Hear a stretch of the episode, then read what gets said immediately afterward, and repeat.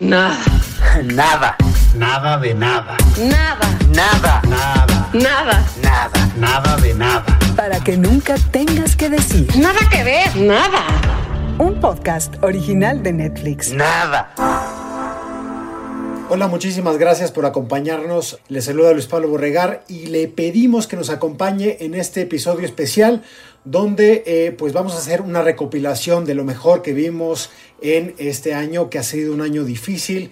Eh, usted no tiene que, eh, usted sabe lo difícil que ha sido para algunos más que otros, pero nosotros en nada que ver, también batallamos mucho, vimos más de 80 títulos a lo largo de este año y hoy hemos hecho una selección, una mezcla, tanto Mariana Linares, Trino, Trino Camacho y un servidor, de series, documentales, y películas. Y películas de animación también, un poco de el co-viewing, para que ustedes no se queden eh, sin cosas que ver en la temporada vacacional. Así que acompáñenme, les voy a decir algunos títulos con los cuales empezar y que a mí me marcaron en este año tan complejo.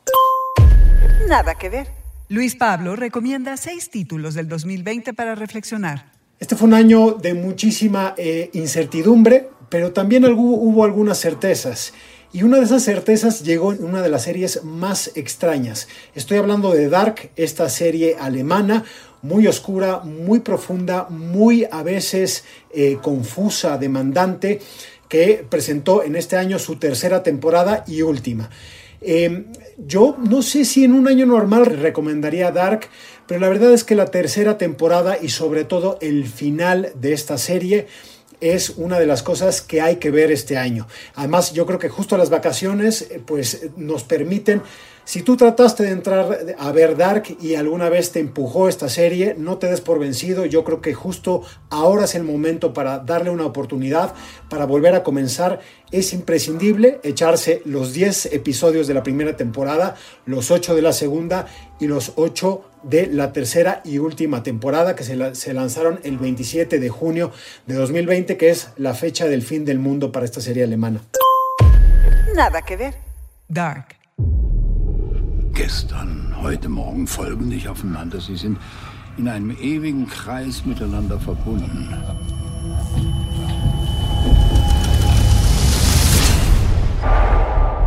Alles ist genauso wie vor 33 Jahren. Alles wiederholt sich. Eh, son saltos en el tiempo, pero, y ya le decía hace unos minutos, hay certezas, las cosas van quedando claras, sobre todo con el último episodio de esta, eh, eh, de esta temporada que se llama The Paradise. Es un episodio que dura un poco más de la hora de lo que nos tienen acostumbrados en esta serie, donde por fin nos, se nos resuelven muchos de los misterios. Y al final, a pesar de la confusión, a pesar de las, todos los huevos de Pascua, las pistas que estaban dejando los creadores de esta serie a, a, lo largo de todos los episodios, las cosas nos van quedando mucho más claras. Y es un mensaje que yo creo que al final, esto es lo que vemos en, eh, en el episodio de Paradise, que es el que cierra la serie, termina siendo algo eh, que está basado en eh, pues, los grandes valores, en los grandes y esa palabra puede estorbar un poco, pero digamos en algo que puede, puede empatizar a lo largo del tiempo, que es qué haríamos nosotros o qué estamos dispuestos a hacer nosotros por la gente que amamos, ya sean los amigos, los familiares, los hijos. Y todo esto pues se pone en un plano espacio-temporal muy interesante y que yo creo que eh, es de las pocas series, de los pocos finales de serie que han dejado satisfecho a muchos seguidores. Y además los seguidores de Dark no son escasos, no son pocos. Se cuentan por legiones y este es un final que tuvo a todos muy contento y eso fue lo que hizo eh, ver con mucho interés de Paradise, en de, el desenlace de Dark en su tercera temporada es la primera recomendación. Anfang ist das Ende und das Ende ist der Anfang. Dark.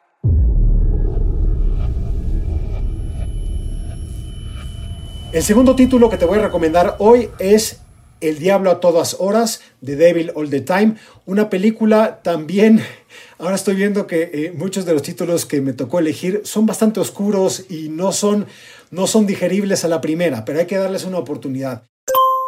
Nada que ver. El Diablo a todas horas. Happy birthday, Happy birthday, honey. Happy birthday to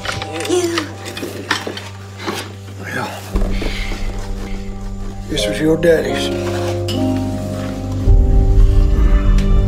Brought back from the war.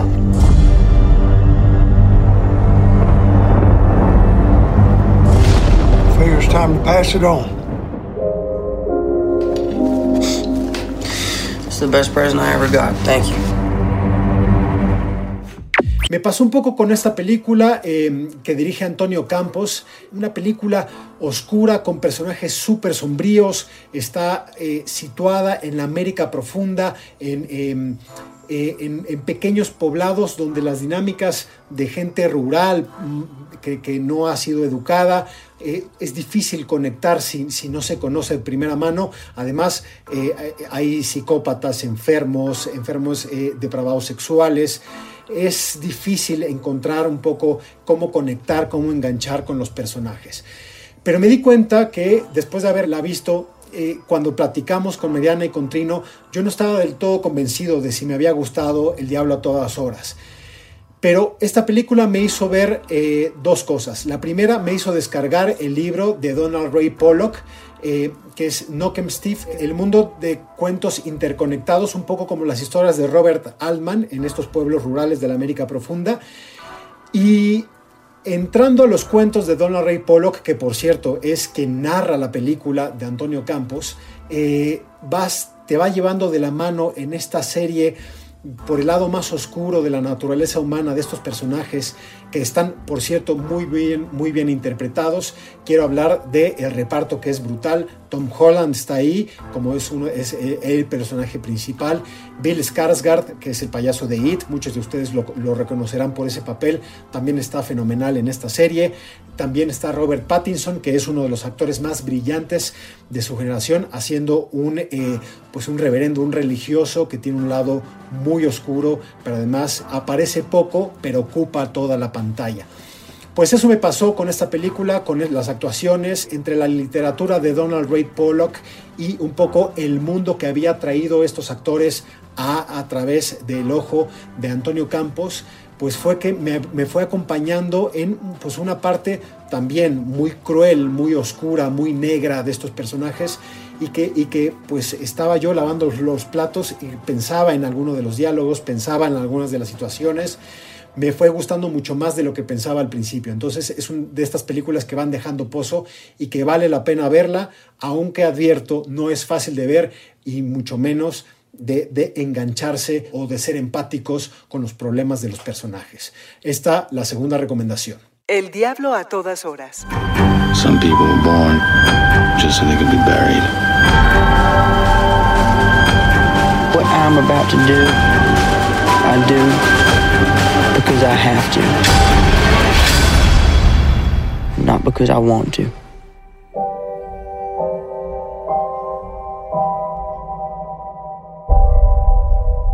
Paso ahora a algo mucho más ligero. Es una de, las, de los estrenos recientes, una miniserie documental en seis episodios. Se llama Rompan Todo. ¡Ya viva el rock and roll! El rock no tiene prejuicios. Tenés que tener pelota y tenés que cantar. Muy liberador. Una degeneración. De otro mundo. ¿Dónde están los rockeros aquí? Un bombazo. Nada que ver. Rompan todo. Eh, yo no sé si muchos de ustedes que, que escuchan nada que ver eh, de forma asidua sabrán que tanto Trino Camacho como Mariana Linares y yo somos locos, estamos enfermos por la música. 2020 es, ha sido un año que nos ha tenido encerrados a todos y una de las cosas que más se han echado en falta son los conciertos, la música en vivo, estar... Eh, con una cerveza en la mano, escuchando música en directo, grupos preferidos o descubriendo otros, otros tantos. Y eso fue lo que, eh, pues ante esa falta, este fue el hueco que llenó este documental en seis partes, que parte de eh, pues una premisa muy, muy, muy ambiciosa que es darle historia, darle una narrativa al rock en América Latina. Así que eh, pues un grupo de productores, entre ellos Gustavo Santaolalla, hicieron equipo para pues tratar de, de, darle una narrativa entera de pe a pa en solo seis episodios que pasa por realidades políticas de países tan distintos como Argentina, Colombia, eh, Perú, eh, eh, México, por supuesto, es decir, un poco cómo se van, cómo se van mezclando, y no quiero dejar aparte a Chile, porque además con los prisioneros tiene un punto muy, muy, muy importante, cómo se van entretejiendo. Y yo creo que lo que termina es haciendo un discurso común. A veces pensamos que en América Latina no tenemos demasiadas cosas en común más allá de eh, nuestra lengua, pero lo que vemos ahí y expuesto además con voces de los personajes, aquí no falta nadie, eh, es muy interesante cómo se va tejiendo esta historia. Una historia que tiene sus problemas, porque es una historia muy masculina, es una de las deudas que aquí hablábamos con los creadores de la serie, cómo la voz tardó muchísimo en escucharse las voces de las mujeres, que es uno de los problemas que reconocen en el propio documental y que parece que es el futuro del rock en toda la región, con el movimiento feminista, con grandísimas artistas pero al mismo tiempo es una historia que nos invita a ver hacia atrás y ver una serie de batallas que se han dado y que muchos de nosotros desconocíamos de cosas que se hicieron en, otros países. Hablo del caso de Argentina, por supuesto, con la dictadura militar. Hablo del caso de Chile de Pinochet, eh, eh, también eh, de Colombia y los problemas de México con un partido pues tan opresor como era la dictadura perfecta del PRI. Ahí está todo, está resumido, además es un documental para disfrutar, porque vas a escuchar muchísima música, vas a escuchar cantantes, grupos, eh, canciones que desconocías, estamos seguros de ellos, y, probablemente corras a hacer eh, listas para escuchar y acompañar este producto que es la tercera recomendación. Paso a otra que es eh, ya lo hablábamos en nada que ver, eh, dejamos o discutimos, echamos la chorcha con Trino, con Mariana, de más de 80, más de 80 títulos, había de chile, mole y de manteca, estaban muy bien repartidos, pero dejamos muchísimas cosas afuera y este, este especial también es un poco para ajustar las cuentas. ¿Qué dejamos de afuera que había que hablar? Y mi apuesta en ese sentido es My Octopus Teacher, lo que el pulpo me enseñó. No hay sinopsis que alcance a convencer de la importancia o de la necesidad de ver un documental que es un hombre que le gustaba nadar en las aguas más frías en Sudáfrica. De pronto en este ejercicio rutinario que le servía a él un poco para eh, estar en contacto él con la naturaleza, descubre un pulpo. Y pues la historia es a lo largo de, eh, pues estos, de estos 90 minutos, es la historia de ellos dos, de una eh, historia de amistad intraespecies entre un humano que se obsesiona, que yo creo que eh, ese es un punto muy debatible y, que da para discutir sobre lo que deja My Octopus Teacher y esta especie. Es decir, es pues un pulpo, además las imágenes captadas por Pippa Erich y James Reed debajo del mar cazando a, este animal es, son brutales. Están llenos de colorido, están llenas de misterio, tiene thriller y tiene emociones que no te imaginas que tú puedas sacar a flote con un documental sobre un tipo que conoce a un pulpo y desarrollan una amistad. Ahí dicen, y, lo platicaba con algunos amigos, que este es la The Ultimate Love Story, la última eh, historia de amor. Yo no sé si es tanto como amor, pero sí es algo único que es difícil encontrar en un mercado que puede ser de los documentales, una historia como esta. Quizá Grizzly Men, eh, esta, esta, obra fundamental en el, en el, en el documental sobre eh, las relaciones entre animales y hombres de Werner Herzog, podría ser lo más similar, pero este, digamos, te deja con un sabor de boca distinto. Es, eh, lo vas a terminar de ver y quizá tienes, descubres que tienes eh, lágrimas en los ojos después de ver este espectáculo. Y ahí dejo lo que el pulpo nos enseñó. Nada que ver. Mi maestro el pulpo. I remember the day when it all started, seeing this really strange thing. A lot of people say an octopus is like an alien. Strange thing is, as you get closer to them, you realize that we're very similar in a lot of ways. It's a hard thing to explain, but sometimes you just get a feeling and you know There's something to this creature that's very unusual. There's something to learn here. I had to have a radical change in my life. And the only way I knew to do it was to be in this ocean with her. And then I had this crazy idea. What happens if I just went every day? Quizá también eh, el mercado de la nostalgia fue particularmente activo en este 2020, que nos tuvo pues un poco como en, este, en esta montaña rusa emocional. Había días en los que estábamos mejor, en otros días estábamos pues más entregados y más abiertos a las emociones y para allá voy con mis últimos títulos. Esta es una de ellas, eh, el último baile de Last Dance, un documental eh, que son ocho horas divididos en diez episodios donde se cuenta el último, digamos, el último campeonato de los Bulls de Chicago.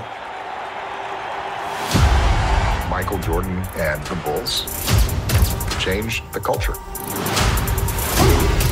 Dennis gave us that edge on the front line. We were winning. Congratulations. Kiss the trophy. Jerry Krause said, we're dismantling this team. I never saw it ending like that. I let my anger motivate the players. We looked for number six. They all understood who I was. My mentality was to go out and win. At any cost. Nada que ver. El último baile. Es un, es un documental deportivo, pero es un documental que tanto en Rompan Todo, donde veíamos a todos los personajes, estaban todos los grupos, estaba Charlie García, Andrés Calamaro, eh, Los Prisioneros, Café Tacuba, Molotov, eh, León Gieco, es decir, aquí vemos a todos los protagonistas de ese momento estelar del, básquetbol profesional. Y a mí me gustó mucho porque pues yo en esas épocas, que eran los años 92, 93, eh, por ahí, pues yo entregaba mi infancia antes de ver las series a coleccionar estas pequeñas tarjetas. Aquí hay una, por ejemplo, de Dream Team que fue a Barcelona en, en, las Olimpiadas de 1992. Y lo que vemos en este, en este eh, documental que pueden ustedes ver en Netflix y que eh, también fue coproducido por ESPN es la historia por dentro. Es decir, vemos a Michael Jordan, que ya eh, es un multimillonario, sentado en confianza con un whisky en la mano, los puros, diciendo qué pasaba, por, qué pasaba en su mente en ese entonces, qué pasaba en los juegos que fueron definitivos para ese campeonato. Eh, escuchamos al entrenador, a, los, a Phil Jackson, a los compañeros de Michael Jordan, a los adversarios de Jordan, que era el mejor jugador de, eh, de básquetbol. Y es un documental que se va, que también nos habla del básquetbol hoy, en un, en un, en un año eh, pues difícil por la pérdida también en el deporte de Kobe Bryant, que se fue pues, uno de los más grandes que ha pisado las duelas, eh, adquiere otro peso, adquirió otro sabor. Yo creo que si tú eres un fan de, del básquetbol, ya viste de las dance, pero si no te gusta y fuiste niño en los años 90, este documental te va a pegar ahí en el sweet spot, te va a encantar y es una de las recomendaciones. Y paso finalmente para ir cerrando con, para mí, lo mejor que yo vi en 2020. Eh, se llama Padre, Soldado e Hijo. Es Father, Soldier, Son, el título original de esta obra eh, inclasificable.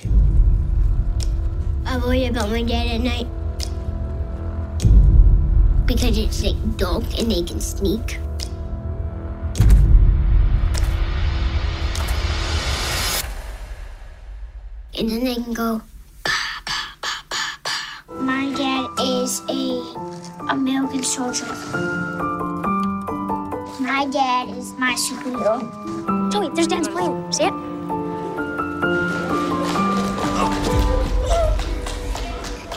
I love you guys. It's a lot easier being a platoon sergeant than it is raising two boys by yourself. I'm trying to do my duty to my country and deploy, you know, and do what Uncle Sam asks me to do. But, you know, what's everybody asking my boys to do? When I grow up, I don't know if I want to follow in his footsteps. All I remember is snap, snap, burn, chainsaw.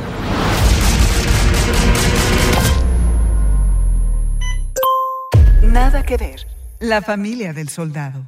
Es un documental periodístico, es una obra de, eh, es una obra de arte de lo que podría ser, por ejemplo, lo que se plantearon hacer en Boyhood, eh, esta película ganadora del Oscar de Richard Linklater, eh, que, estudia un poco a lo largo a un personaje en su crecimiento, pues aquí lo que tenemos es eh, Cinema Verité, con la cámara a cargo de dos mujeres, Leslie Davis y Catherine Einhorn, que se encargan de contar la historia de la familia de Brian él es un soldado estadounidense que va a Afganistán y que regresa a hacerse cargo de sus hijos, que en ese momento cuando él regresa, en 2010 cuando lo vemos, sus hijos tenían 7 y 12 años respectivamente. Pues las cineastas siguen a, estos, a, estos, a esta familia de tres a lo largo de 10 años y vemos la vida misma. Al principio, y esto me pasa un poco con El Diablo a todas horas, esta película no me entraba, era un mundo que no me, no me atraía nada, el mundo hipermasculino de los soldados estadounidenses de la América profunda, probablemente votantes de Trump. Me sentía, antes de ponerle play, eh, completamente alienado de eso. Pero aquí, y en este es una de las cosas que me dejó este documental, la mirada femenina es vital para contar esta historia. Porque eh, después de acabarla de ver, de estas, esta hora 40 minutos que dura este documental, se transformó algo en mí, se transformó algo de la visión de personajes que yo sentí con los cuales nunca podría cruzar una palabra y al final lo sentí, sentí parte, ah, sentí que había sido durante estas dos, casi dos horas, parte de esa familia. Es un documental íntimo, un relato sobre la vida, la muerte, la pérdida, la guerra, eh, eh, los sentidos humanos en estado puro. Eh, no puedo dejar de recomendar esta, esta obra maestra que yo creo y apuesto aquí a que haya terminado de ver Mariana. Yo sé que Mariana Linares, Tino Camacho toman apuestas. Esta película va a ser premiada en la temporada que viene de 2021 de galardones. Ahí estaremos viendo y si no, será una injusticia brutal porque es una de las obras más logradas. Puede ser difícil de ver porque, eh, pues obviamente, un trabajo que es, se extiende a lo largo de 10 años cuesta trabajo a la hora de narrar, de editarlo, de darle eh, pues, pues un cuerpo y, una fluidez eh, en pantalla. Así que por momentos es lento, por momentos se traba la narración, pero hay que seguir adelante porque eso es lo que nos enseñan los personajes de esta historia. It was hard thinking he actually got shot by a real bullet from a real gun from a real person. I absolutely wish I was still in the army. I had an identity, and now who am I? I don't know if it's PTSD, but he's not engaging with us. Everything's stressful. He's a lot more on edge lately. You're not the one banging into freaking door jams every day. I'm not sure his injuries were worth it all. How long do I stay motivated? I think I'm definitely going to college, and he doesn't believe me. I do want to have kids eventually, and I don't want my kids to go through what I went through.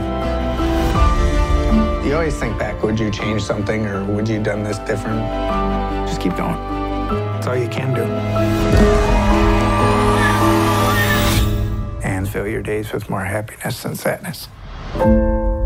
Y hasta aquí son las recomendaciones que yo dejo. Feliz año, muchísimas gracias por escucharnos y nos vemos en 2021 con muchas más cosas que hablar, ver y discutir. Gracias.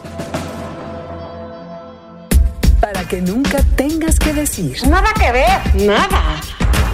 Un podcast original de Netflix.